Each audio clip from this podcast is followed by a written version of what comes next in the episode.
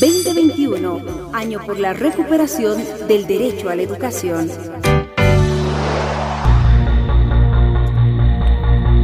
Bienvenidos señoritas y jóvenes, soy el profesor Juan Carlos Maldonado Morales. Hoy avanzaremos el tema Potencialidades y vocaciones productivas de la región. Los subtítulos de hoy son Vocación productiva de la región, zona, barrio y o comunidad, necesidades y o problemas productivos en la comunidad y relación comunidad madre tierra en la producción dirigido a la nivelación de tercero de secundaria comunitaria productiva. Entonces, alistemos nuestro lugar de trabajo y necesitaremos los siguientes materiales para avanzar el tema de hoy. Cuaderno de apuntes, polígrafos o lápices. Y encuentra en tu cartilla el tema de potencialidades y vocaciones productivas de la región. El subtítulo de Vocación productiva de la región, zona, barrio y o comunidad. Recuerda escuchar siempre primero el programa y luego realizar las actividades. Dicho esto, comenzamos a trabajar. Lo primero que debes hacer es colocar como subtítulo en nuestro cuaderno de apuntes Vocación productiva de la región, zona, barrio y o comunidad. Debajo anotaremos cómo generan una entrada económica nuestros vecinos en nuestra región, zona, barrio o comunidad. Mientras escuchas la música, listas y listos, pueden comenzar.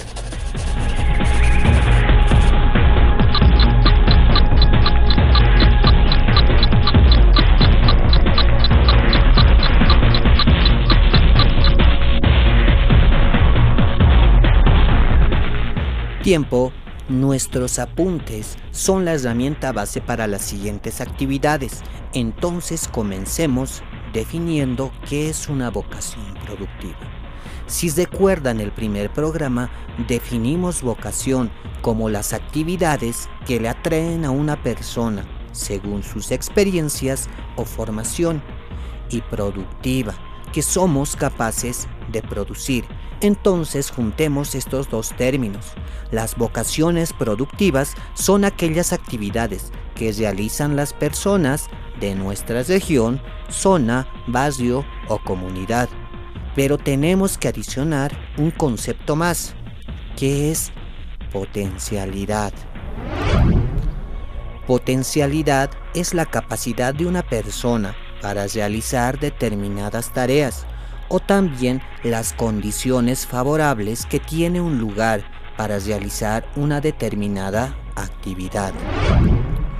Entonces, las vocaciones y potencialidades productivas de una región son aquellas actividades de nuestro contexto que se realizan en la vida diaria para generar recursos económicos también estas actividades están relacionadas a la cultura de nuestros ancestros y a las características de los recursos que contamos para realizar nuestras actividades. Entonces, una de las características importantes para encontrar la potencialidad productiva de nuestra región es saber con qué recursos contamos pero antes, recuerda que anotamos en la parte superior de nuestro cuaderno de apuntes qué actividades se realiza a nuestro alrededor, en nuestro contexto. Si te adelantas en las siguientes páginas encontrarás en tu cartilla las tareas que debes realizar y en ella dibujarás y mencionarás las actividades de tu región te recomiendo que uses tus apuntes para rellenar los espacios de las actividades que puedas encontrar en tu contexto. Ahora volvamos en donde nos encontrábamos, analizando los recursos. En la cartilla vamos a encontrar la definición de recursos naturales, que nos dice la cartilla que son los recursos naturales. Dice que son todos los factores abióticos o bióticos de la naturaleza que el hombre puede utilizar con el fin de satisfacer sus necesidades. Y ahí nos coloca los ejemplos. Están el aire, petróleo, los minerales, los vegetales, los animales y muchos otros más. De los recursos naturales que el hombre utiliza, tenemos a los recursos naturales renovables y a los no renovables. Leamos lo que dice la cartilla. Los recursos naturales renovables son aquellos que con los cuidados adecuados pueden mantenerse e incluso aumentar. Los principales recursos renovables son las plantas y los animales. A su vez, las plantas y los animales dependen para su subsistencia de otros recursos renovables, que son el agua y el suelo. Los y las que estuvieron atentos en el primer programa se recordarán del audio de Paserelista. Nos hablaba de los recursos naturales renovables. Son los recursos bióticos o de carbono orgánico en que podemos encontrar vida. Pero hay recursos como los bosques que a pesar de pertenecer al lado de las plantas, los árboles que han tardado muchos años en crecer, no se puede decir que van a volver a ser los mismos, aunque se los vuelva a plantar. Después de un chequeo, hay recursos renovables que debemos de cuidar. Pasemos a leer el siguiente subtítulo de nuestra cartilla, los recursos naturales no renovables. Los recursos naturales no renovables son aquellos que existen en cantidades determinadas y al ser sobreexplotados se pueden acabar. Ejemplo, el gas natural de Bolivia. Los yacimientos de gas natural de Bolivia, si no encontramos unos nuevos, se pueden acabar. Estos recursos tardan millones de años en formarse en las profundidades de la tierra y una vez que se los utiliza ya no se los puede recuperar. Si se sigue extrayendo gas natural al ritmo que se lo hace en la actualidad, existe el riesgo de que se acabe en algunos años. Los principales recursos naturales no renovables son los minerales, metales, petróleo, gas natural y depósitos de agua subterráneo. También los recursos no renovables son considerados como los materiales abióticos que encontramos en la naturaleza. Ahora pasemos al siguiente subtítulo, Necesidades y problemas productivos en la comunidad. Entonces demos una lectura a qué es una necesidad. Es el estado de carencia, de escasez o falta de una cosa. Ejemplo, a ver, vas a realizar la siguiente actividad. Toma en tus pulmones todo el oxígeno que puedas. ¿De acuerdo? Respira. Dos, tres. Va a llegar un momento en que tu cuerpo va a necesitar oxígeno y es cuando vas a necesitar respirar. Sin oxígeno no hay vida. Ahora continuamos con la lectura.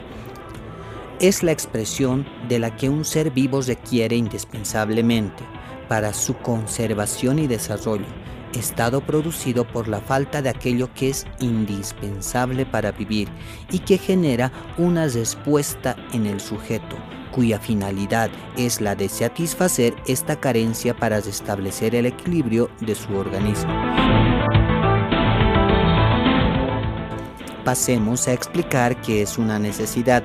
Nos dice que es la carencia o escasez de algo imprescindible, en nuestro caso para la vida del ser humano. Ejemplo, las personas podemos vivir un cierto tiempo sin comer, pero a diario el cuerpo requiere de agua. El agua es un recurso imprescindible para mantener la vida en la tierra, en las plantas y en los animales. Ahora pasemos a leer qué es un problema. Un problema es una situación cuantitativa o cualitativa que pide una solución para la cual los individuos implicados no conocen medios o caminos evidentes para obtenerlas. El problema surge de la realidad concreta, no es un deseo ni una aspiración, debe ser relevante, posible de ser solucionado o de contribuir a su resolución.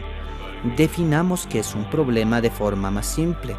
Un problema es una necesidad que debemos resolver o que es posible dar una solución, porque hay problemas que no tienen solución. Ejemplo, una persona que fallece. Es imposible devolverle la vida, pero si cambiamos ese ejemplo, cuando una persona se lastima, es posible mediante alguna cirugía realizada por un médico lograr que la persona que sufrió el accidente se cure o se restablezca lo mejor posible se entiende que es un problema es una dificultad o inconveniente para la cual nosotros debemos encontrar una solución. Ahora volvamos a nuestro cuaderno de apuntes, las actividades que realizan nuestros vecinos en nuestro contexto. Yo les pregunto a ustedes, ¿por qué las personas de Bolivia o en cualquier parte del mundo trabajan? Es para conseguir recursos económicos para su subsistencia, el día al día. En la actualidad, el dinero es un recurso importante para subsistir porque nos ayuda a obtener primero alimentación, salud, educación y vivienda, que son los pilares fundamentales de una sociedad. Muy bien, ahora pasemos al sector de las tareas. Completa la descripción de oficios en tu contexto. Luego describe y dibuja las potencialidades turísticas. Recuerda que no solo los lugares arqueológicos tienen turismo, hay varios tipos de turismo te recomiendo que investigues más. Por último, dibuja las potencialidades productivas de nuestra querida Bolivia. Es todo en cuanto al programa de hoy. Yo me despido con mi mensaje favorito. Siempre hay cosas nuevas por aprender. Sigamos aprendiendo juntos. Chao, chao. Hasta una próxima oportunidad.